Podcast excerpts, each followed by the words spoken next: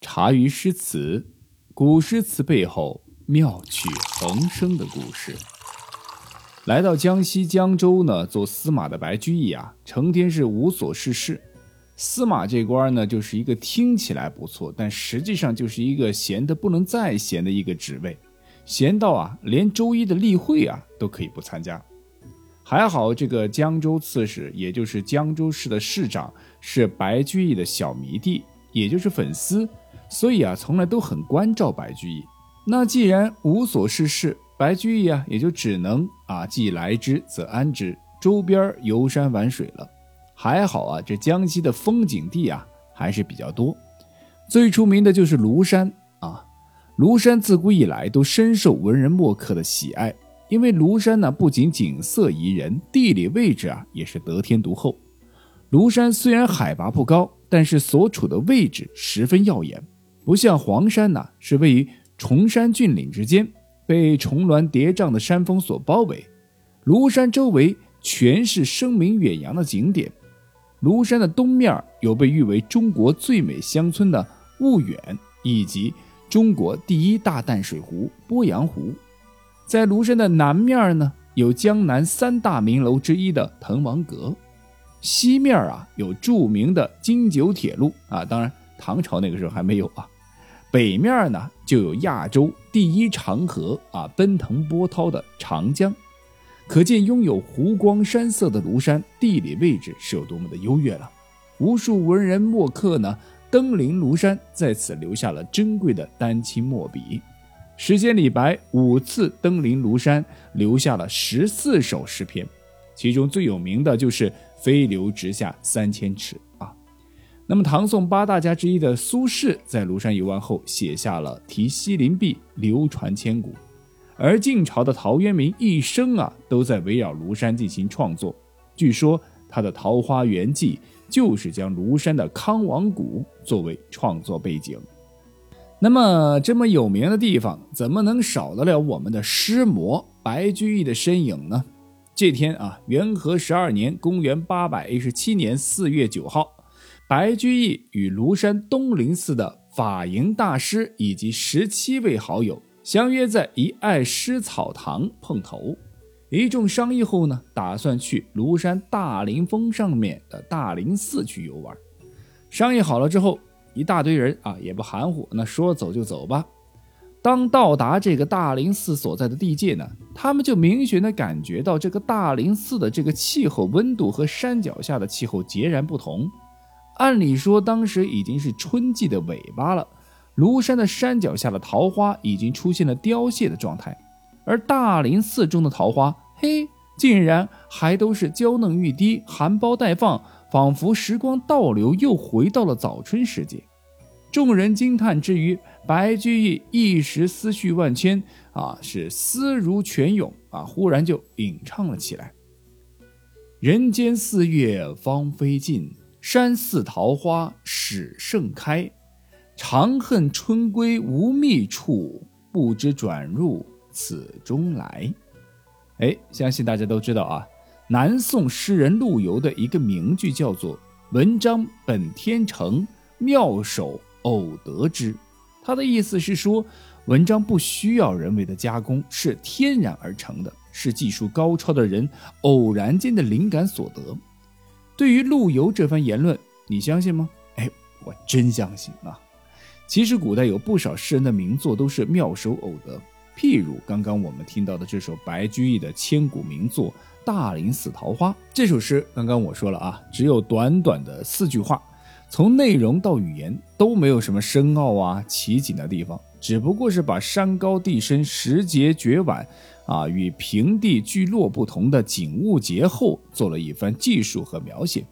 但你细品细读啊，就会发现这首平淡自然的小诗啊，却写的是哎意境深邃，富有情趣。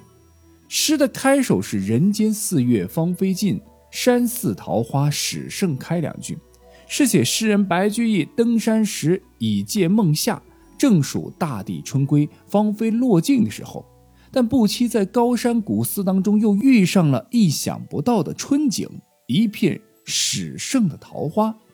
从紧跟后面的“长恨春归无觅处”一句可以得知，白居易在登临之前就为春光的匆匆不住而怨恨，而恼怒，而失望啊！因此呢，当这始料未及的一片春景冲入眼帘的时候，该是使人感到多么的惊异和欣喜。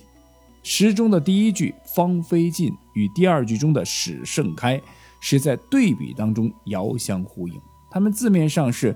记事写景，实际上呢，也是在写感情和思绪上的跳跃，由一种愁绪满怀的叹世之情，突变到惊异、欣喜，以致心花怒放。而且在句首开头，白居易着意用“人间”二字，这意味着这一奇遇、这一盛景，给他带来一种特殊的感受，既仿佛从人间的现实世界突然步入到了一个什么样的一个仙境啊！置身于非人间的另一世界，正是在这一感受的触发下，他想象的翅膀飞腾了起来。长恨春归无觅处，不知转入此中来。白居易想到自己曾因为惜春恋春，以至于怨恨春去的无情，但谁又知道错怪了春？原来春并未归去，只不过像小孩子跟人捉迷藏一样，偷偷的躲到这块地方来罢了。这首诗。既用桃花代替抽象的春光，把春光写得具体可感、形象美丽，而且还把春光拟人化，把春光写得仿佛真是有角似的，可以转来躲去啊！不，岂止是有角啊？看他简直是有顽皮惹人的性格啊！在这首短诗当中，自然界的春光被描写的是如此的生动啊，具体、天真、可爱、活灵活现。如果没有对春的无限留恋，热爱没有诗人的一片童心，那是写不出来的。这首小诗的佳处正在立意新颖，构思灵巧，而细语雅趣，又富启人神思，惹人喜爱，可谓唐人绝句小诗中的，可谓唐人绝句小诗中的又一珍品。不过啊，话说回来啊，如果你现在去庐山旅游，可能已经寻不到原版的大林寺了，因为它早就在。很久之前就消失在了历史的长河中。据了解啊，这个大林寺曾经是庐山三大名寺之一啊。这个寺庙建于四世纪时期，寺庙位于大林峰上，周围还种植着许多花草果木，郁郁葱葱，犹如人间仙境。在大林寺的西边还种植着两株僧人从西域带回来的植物。这种梭罗木宝树由寺庙的创建者谭深亲手种下。此树呢是耸干无见于松柏，成荫不愧于桃李啊。这棵亭亭如盖的宝树，至今啊，直至明清时期都还在。因为明朝的袁宏道的一首宝树诗啊，里面就写道：“铁签同夫四十围，隔风犹自望孙枝。”涂云抹日空山里，曾见东陵行道时。啊，写的就是这棵树。那么踏春呢，固然使得人呢是神清气爽，但寻秋之际就显得人是思乡泛滥了。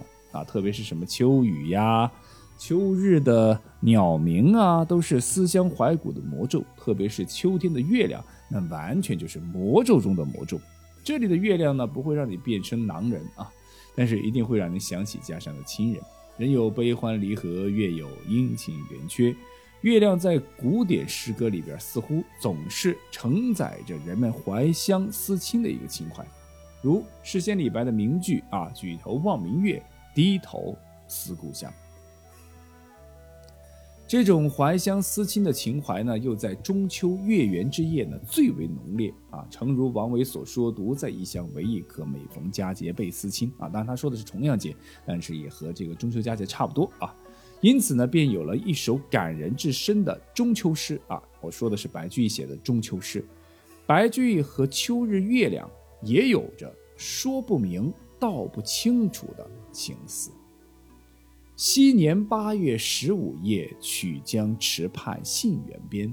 今年八月十五月，彭浦沙头水馆前。西北望乡何处是？东南见月几回圆？昨风一吹无人会，今夜晴光似往年。这首诗的名字叫《八月十五日》，夜盆庭望月》啊，是白居易很有名的一首中秋诗。与其他中秋诗不同的是，白居易的这首诗啊，不仅寄予了他怀乡思亲之情，还抒发了他贬谪后的孤寂和无奈。因为是白居易在中秋这个特定的时间望月所引发的人生感慨，可谓是句句发自肺腑，千百年来是打动了不少人。首先，我们来看这首诗的前四句啊，白居易通过西金对比的手法运用，交代了不同的时间、地点、场景，书写了一种物是人非的感伤情怀。他的意思是说，以前八月十五的夜晚，我站在曲江的池畔杏园旁边望月。而今年的八月十五的夜晚，我在彭浦沙头水馆前望月。曲江池是唐朝中秋等盛节游赏胜地，在现今的陕西省西安市东南部。而彭浦及彭水，今名呢龙开河，源出江西瑞昌西南青山，东流经县南至九江市西，北流入长江。由此可见。昔年八月十五说的是白居易在朝为官在京城的时候，而今年八月十五呢，则是白居易被贬至江州司马的时候。所以这里对比不仅是时间，还有情境意境的对比，还有他的仕途的一个对比啊。要知道昔昔日的仕途那可是相当如意啊，中秋之夜在繁华的长安望月，而今年呢，仕途失意了，中秋之夜只能在寒冷的贬所望月。经过这一对比。白居易眼前的孤寂和无奈，你可想而知。因此呢，西京对比手法的运用，无形中加深了白居易内心的痛苦。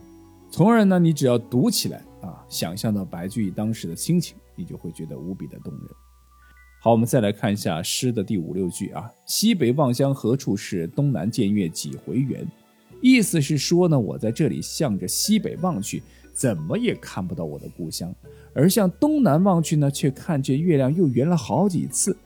从这两句诗当中，我们可以看到白居易的思乡怀亲之苦啊，遥望故乡的不得见和观望明月的几回圆，徒添了白居易无限的凄苦感。最后呢，昨风一吹无人会，今夜清光似往年。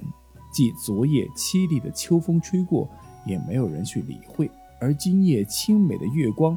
又好似往年的那些时候，好像又见过，但是又很模糊。之所以人们忽略了昨晚的凄厉秋风，是因为人们沉浸在中秋的喜悦中，看似白居易是在自我安慰，实则是透过对往日的美好来抒发当下更为深层的遭遇、贬谪的孤寂和无奈。